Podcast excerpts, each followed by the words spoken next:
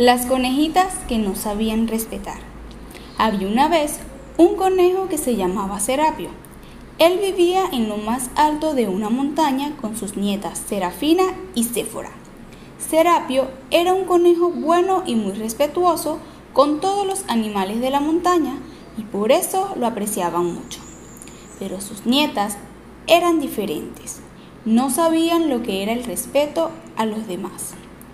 Serapio siempre pedía disculpas por lo que ellas hacían.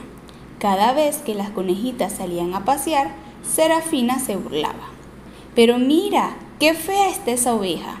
Y mira la nariz del toro.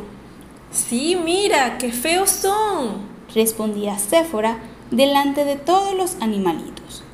Y así se la pasaban molestando a los demás todos los días. Un día Cansado el abuelo de la mala conducta de sus nietas, se le ocurrió algo para hacerlas entender y les dijo, Vamos a practicar un juego en donde cada una tendrá un cuaderno. En él escribirán la palabra disculpa. Cada vez que le falten el respeto a alguien, ganará la que escriba menos veces esa palabra.